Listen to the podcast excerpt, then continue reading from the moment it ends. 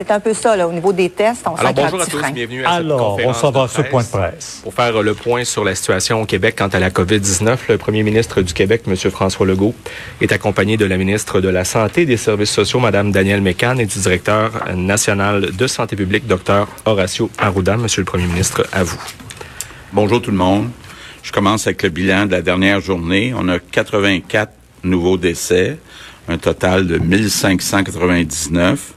Donc mes pensées sont avec euh, les familles, les proches euh, de ces victimes. On a maintenant 24 982 cas confirmés. C'est une augmentation de 875. On a 1541 personnes hospitalisées. C'est une augmentation de 23. On a 210 personnes aux soins intensifs. C'est une diminution euh, de 5. Ceci étant dit, bon, on continue euh, de voir au Québec qu'on a euh, deux mondes. On a le monde euh, autour des résidences de soins de longue durée, peu importe comment on les appelle, et le reste du Québec. D'ailleurs, si vous prenez les 84 décès qu'on a de plus aujourd'hui, il y en a 75 qui sont euh, dans euh, des résidences où on donne des soins de longue durée. Puis il y en a neuf euh, où ce sont des personnes qui vivaient à leur propre euh, domicile, euh, ou avec d'autres euh, personnes. Donc évidemment, comme vous le voyez, la priorité, ça reste de bien s'occuper, de mieux s'occuper des résidences de, avec des soins de longue durée comme les euh, CHSLD. Je veux euh, sincèrement remercier. On a eu en fin de semaine, suite à mon appel, 11 000 nouvelles personnes qui ont proposé leur candidature pour venir travailler à temps plein. Et on en a rappelé euh, beaucoup en fin de semaine. Il y en a qui déjà sont assignés et on est confiant euh, qu'avec ces personnes, on va être capable de combler tous les postes dans les résidences pour euh, aînés. Et euh, franchement, il y avait des noms euh, qui étaient euh, des personnes plus connues que d'autres. Je pense entre autres à Joanie Rochette, euh, qui était avant patineuse, qui étudiait en santé. Notre fameux gagnant du Super Bowl, Laurent Duvernay-Tardif. Donc, ces deux-là, avec euh, des centaines euh, d'autres, acceptent de venir travailler dans nos euh, CHSLD, même si c'est difficile. Donc, euh, je dois vous dire, là, c'est comme un, un poids qui s'enlève sur mes épaules de voir qu'enfin, on est en train de combler tous les postes, de reprendre le contrôle dans nos résidences euh, pour aînés. Euh, donc, euh, ça me touche beaucoup, euh, toutes les personnes là, qui ont le courage, parce que ça prend un certain courage de venir travailler dans nos CHSLD. Merci, merci, euh, merci. Ça va nous permettre euh, euh, de nous concentrer davantage sur le reste de la situation. Comme je disais tantôt, 84 décès, mais 75 dans les résidences, 9 dans les maisons. Euh, on a aussi une situation qui est sous contrôle dans les hôpitaux. On a, euh, comme je vous le disais, à peu près 1500 lits qui sont utilisés, mais on va vous arriver demain avec des chiffres. Il y a une partie même de ces lits euh, qui euh, sont occupés par des personnes qui devraient être retournées dans les CHSLD, mais compte tenu de la situation dans les CHSLD, on aime mieux les garder à l'hôpital, même s'ils ont euh, eu les traitements qu'ils devaient avoir. Donc, euh, on peut dire vraiment que la situation est sous contrôle dans nos hôpitaux. Rappelez-vous, on avait libéré euh, 7000 lits. Bon, on a 1500, même pas dans le fond, euh, qui sont utilisés pour euh, la COVID-19. Évidemment, c'était la condition la plus importante à remplir avant de penser réouvrir les écoles et les entreprises de reprendre ou d'être certain qu'on a le contrôle dans nos hôpitaux, donc euh, être capable de soigner tout notre monde, même de recommencer à avoir des activités euh, régulières. On va, commencer à le faire au cours des prochains jours, euh, des prochaines semaines. Bien sûr, on va continuer de suivre la situation pour voir si la situation reste sous contrôle comme actuellement. Donc, je vous annonce aujourd'hui que si et seulement si la situation reste comme actuellement, on va réouvrir les écoles primaires et les services de garderie le 11 mai à l'extérieur du Grand Montréal, puis le 19 mai euh, dans le Grand Montréal, dans ce qu'on appelle la CMM, la communauté euh, métropolitaine de Montréal, donc euh, Montréal, Laval, ce qu'on appelle le 450 ou à peu près, donc la banlieue. Donc c'est important, je l'avais déjà dit aussi, l'école sera pas obligatoire, donc les parents qui préfèrent garder leur enfant à la maison euh, seront pas euh, pénalisés d'aucune façon. Il va y avoir du travail qui va être fait auprès des enfants. Euh, qui restent à la maison. Euh, tantôt, à 15h30, le ministre de l'Éducation puis le ministre de la Famille vont vous expliquer plus en détail comment ça va fonctionner. Mais c'est important, puis je le répète, là, on voulait annoncé un peu à l'avance parce qu'il faut se préparer, donc pour le 11 mai, le 19 mai. Mais euh, on va suivre la situation. Donc, si jamais la situation euh, euh s'empirait ou euh, était pas comme prévu dans les prochains jours, on va se réajuster. Le, mot important, c'est graduel, c'est prudence, prudence, prudence. bon, tantôt, le ministre de l'Éducation va vous l'expliquer. On va demander, autant que c'est possible, de le demander à des enfants de se tenir à deux mètres les uns euh, des autres. On sait que c'est plus difficile dans les garderies, c'est pour ça qu'on va euh, demander aux éducatrices de porter un masque dans les euh, garderies.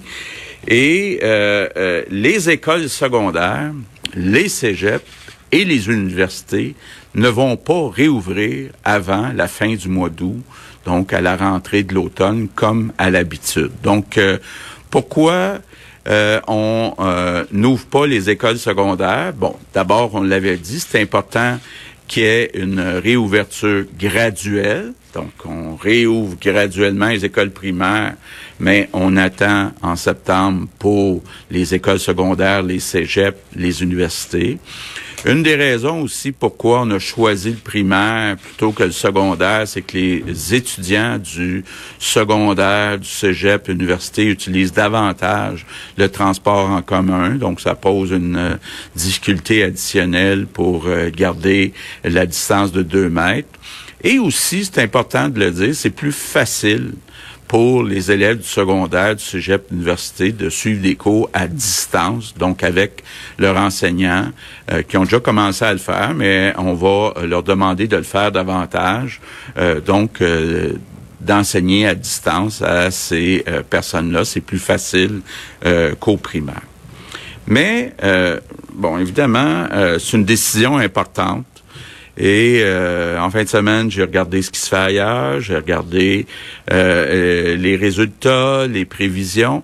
Pour moi, il y a cinq raisons pourquoi je pense que c'est important de réouvrir nos écoles primaires puis nos garderies. La première raison, c'est pour le bien des enfants. C'est important là qu'on, surtout pour les enfants qui ont des difficultés d'apprentissage, que ces enfants-là restent pas six mois sans être allés à l'école. Donc, on sait euh, ce qu'on appelle dans le jargon des écoles les EHDA, les enfants qui ont des handicaps ou des troubles d'apprentissage de toutes sortes, dyslexie, dysphasie, troubles d'attention, autisme et autres. C'est important que ces enfants-là euh, euh, soient pas absents de l'école pour six mois c'est important euh, euh, que ces enfants soient bien suivis. les enseignants les connaissent, ces 20 à 25% d'enfants-là. C'est possible, selon le choix des parents, que certains de ces élèves restent à la maison. Donc, on va demander aux enseignants de porter une attention spéciale à euh, ces enfants qui ont des difficultés d'apprentissage, qu'ils soient à l'école ou qu'ils soient à la maison, et pour les semaines qui restent et euh, lors de la rentrée, c'est très important euh, qu'on euh, porte cette attention-là. Donc, première raison, pour le bien des enfants qui doivent aller à l'école, qui doivent continuer de faire des apprentissages, surtout les enfants qui ont des difficultés. Deuxième raison, pourquoi on réouvre les écoles? Parce que le risque est limité. parce qu'on l'a dit, les conséquences graves pour euh, les enfants, euh, même pour les, les personnes qui ont moins de 60 ans, sont limitées. Euh, d'ailleurs, j'en profite pour dire, puis tantôt les deux ministres pourront vous l'expliquer, les enfants qui ont des problèmes de santé ou les parents qui ont des problèmes de santé devraient garder leur enfant à la maison. Je pense que c'est important, entre autres certaines maladies chroniques. Là, c'est pas le temps d'aller exposer des enfants qui ont des euh, euh, problèmes de santé euh, physique à aller à l'école pour l'instant. Donc ça, c'est important. Mais pour les autres, on considère que les risques sont minimes. La troisième raison pourquoi on fait le choix d'envoyer des les jeunes à l'école et, dans les garderies, c'est parce que la situation est sous contrôle dans les euh, hôpitaux. Donc, si jamais euh, il y avait des enfants, des enseignants qui devenaient malades, ben on a toutes les capacités puis le personnel qui est disponible pour euh, s'en occuper. Et c'est important que ça reste comme ça. Donc, c'est important que ça soit graduel. Donc, on n'envoie pas et le primaire et le secondaire en même temps pour être certain, justement, de garder la situation sous contrôle dans euh, les hôpitaux. Quatrième raison, euh, parce qu'on a le hockey de la santé publique. Donc, c'est pas une décision qui est euh, sur la gueule, c'est la science. On écoute la science, puis la science nous dit c'est possible de retourner ses enfants si la situation reste sous contrôle d'ici le 11 et euh, le 19 mai. Puis la cinquième raison, je dirais, c'est parce que la vie doit continuer. Les enfants, là, je pense c'est bon qu'ils revoient leurs amis, qu'ils revoient euh, leurs enseignants. Euh, on prévoit pas qu'il y ait de vaccin avant 12 ou 18 mois. Les experts prévoient pas de vaccin avant 12-18 mois.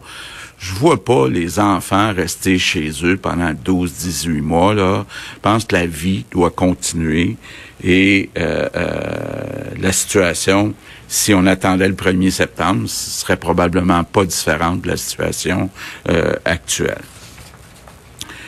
Mais je veux insister sur une chose, par contre. Donc ça, c'était les cinq raisons. Donc vous avez vu dans les cinq raisons les plus importantes, il n'y a pas l'immunité collective. L'immunité collective, il y a des experts qui pensent que d'avoir la COVID-19 puis d'en être guéri, ça pourrait immuniser. C'est ce qu'on souhaite tout le monde, parce que sinon, ça pourrait même être difficile de penser à un moment donné avoir un vaccin. Donc, euh, c'est ce qu'on souhaite. Par contre, c'est pas prouvé. Donc, on ne doit pas prendre notre décision sur cette base-là, mais euh, euh, ça sera un bénéfice secondaire si jamais ça peut être le cas. Donc, je vais être bien clair, là. On rouvre nos écoles pour des raisons sociales et parce que la situation est sous contrôle, en particulier dans notre système hospitalier. Bon, évidemment, dans les prochains jours, les prochaines semaines, on va continuer d'avoir des cas, euh, comme partout dans le monde, et euh, on va ajuster euh, notre stratégie en fonction de l'évolution. Pour l'instant, on fait des prévisions, on voit que la situation est sous contrôle. Demain, on va annoncer un plan de réouverture des entreprises qui va être très graduel. Donc encore là, on veut pas ni dans les transports en commun, ni de façon générale euh, retourner trop de monde en même temps euh, dans euh, la société. Pourquoi qu'on fait tout ça graduellement? Toujours la même raison, garder le contrôle dans nos hôpitaux, de pas avoir de débordement dans nos hôpitaux. Je termine avec mes remerciements. Mes remerciements, d'abord, sont pour les éducatrices. D'abord, les éducatrices qui, depuis le début, depuis six semaines, sont occupées des enfants du personnel de la santé. Donc, je veux vous dire un gros merci.